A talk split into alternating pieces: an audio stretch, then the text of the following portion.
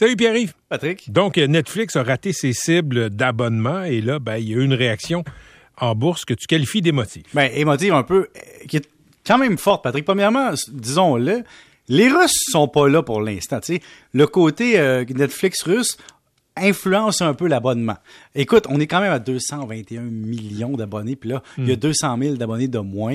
Écoute, on est passé en 10 ans quand même de 21 millions à 221 millions d'abonnés, puis là, le marché boursier s'attend à des croissances tout le temps. Mais quand tu regardes le prix de l'action, quand tu regardes les rendements, c'est-à-dire le bénéfice, tu as généré quand même, je pense c'est 1,6 milliard dernier trimestre, si tu regardes par le nombre d'actions avec la baisse de l'action, tu es rendu avec un ratio qu'au bénéfice de 20. Ça veut dire que l'action est quand même un prix raisonnable pour les bénéfices qui sont générés maintenant.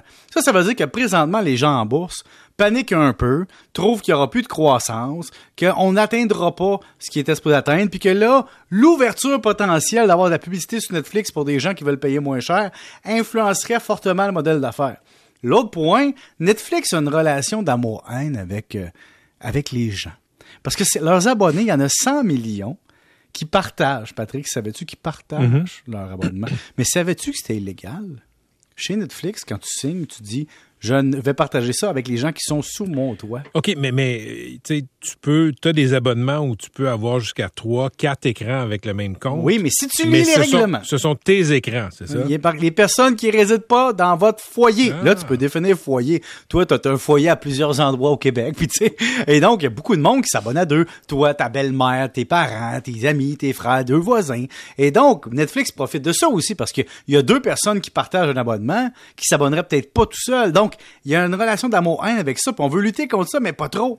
Et donc, plus la concurrence dans tout ça, il y a demeure pour moi que Netflix a réussi à détruire un peu sa surexposition à l'endettement par une génération de profits très importante et intéressante. Maintenant, l'action a chuté de près de 40% dans la journée. Là, on est à 35 à peu près de baisse pour aujourd'hui. Puis depuis le début de l'année, c'est plus que 60.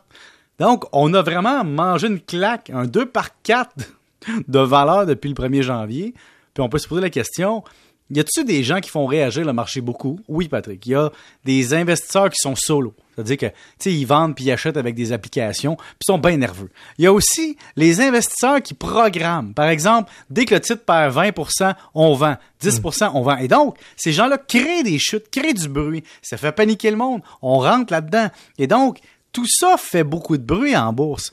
Mais si tu penses que Netflix a plus de valeur à cause d'une nouvelle d'un trimestre, puis que l'actualisation future des profits en date d'aujourd'hui vaut plus grand-chose, il faut te ramener sur le un peu. Je, je dis pas que ça n'a plus de valeur. Je pense que non, il y a encore beaucoup de valeur. Ils ont des dizaines de millions d'abonnés, donc ça va bien. Sauf que euh, faut, faut, faut reconnaître que le paysage concurrentiel a considérablement changé. Oui, mais il était là hier, Patrick. Il était là hier. Mais à long terme, toi, quand tu es Netflix, OK, tu dépends de tes revenus. T'as pas, pas un conglomérat en arrière de toi pour soutenir ta croissance comme Apple, comme Amazon. La game vient de changer. T'as pas non plus un paquet de productions passées qui t'appartiennent. Hmm. Tu sais, Disney, ils ressortent, des vieilles affaires, puis on est content sur Disney+. regarde, je vais te poser la question.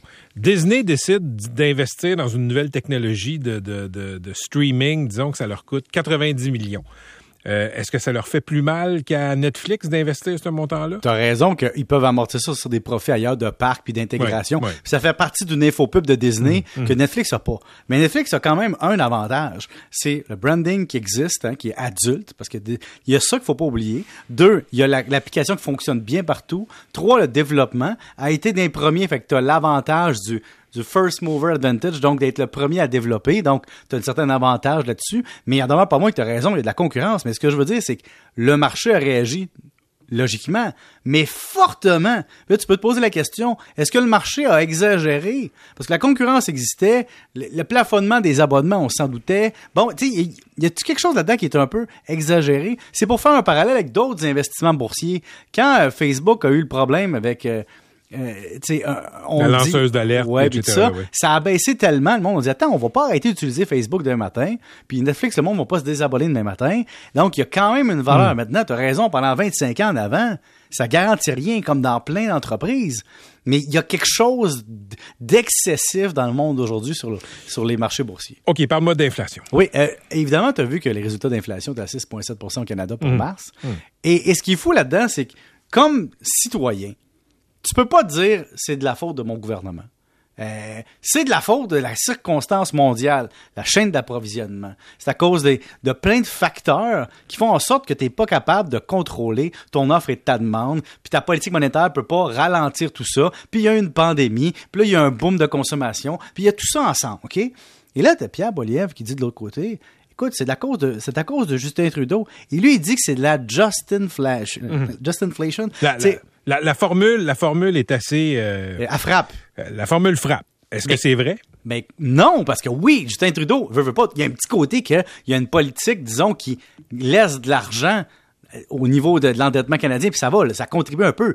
Mais l'inflation mondiale, va voir les FMI, va voir les données mondiales, va voir dans tous les pays, l'inflation, c'est pas un problème canadien. Tu sais, la haute inflation 2022, est-ce que c'est Justin Trudeau? Il aurait été là lui-même avec des politiques ultra conservatrices. La Banque du Canada aurait pas dit Ah, oh, Pierre Poilievre est au pouvoir, on change notre game. Tu comprends-tu? Il n'y a hmm. pas de contrôle. L'autre point. Mais, mais attends, je, t'arrête une seconde. Je, pense que le cheval de bataille de Poilievre, c'est de dire. C'est le populisme. Euh, oui, mais euh, ils ont mis tellement d'argent dans l'économie, les libéraux, avec les mesures d'aide de toutes sortes, que ça a créé de l'inflation c'est ça, ça ne break pas l'inflation, mais l'inflation existerait. On aurait la guerre en Ukraine, on aurait eu la COVID, puis on aurait eu besoin hmm. d'intervenir de toute façon. Il faut pas qu'il oublie que son parti, après la crise financière, a le Canada aussi pour intervenir. C'est ça, ça que ça sert, un déficit en mauvaise situation. Après ça, il faut se dire aussi, comme Canadien maintenant, quelle est mon arme de défense personnelle?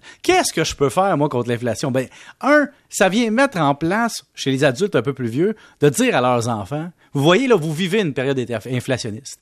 Avoir des investissements, avoir des actifs, en période inflationniste, surtout une maison, ben veut, veut pas, oui, dans ce cas-là, avoir une maison devient une espèce de, garde-fou contre de l'inflation parce que à long terme, tu t'es endetté de centaines de milliers de dollars, mais ça monte sur cette valeur-là et donc hmm. ça te protège contre ça. L'autre point, c'est intéressant, c'est de dire les actions à dividendes, c'est peut-être pas sexy pour bien des jeunes qui veulent trader rapidement puis faire un coup d'argent, mais quand tu es une personne qui a un portefeuille, de voir des dividendes entrer, puis augmenter, puis te donner une certaine couverture à l'inflation, ça peut être intéressant. Donc, il y a des affaires que tu peux faire personnellement pour te positionner, pour être capable d'amortir un peu l'inflation.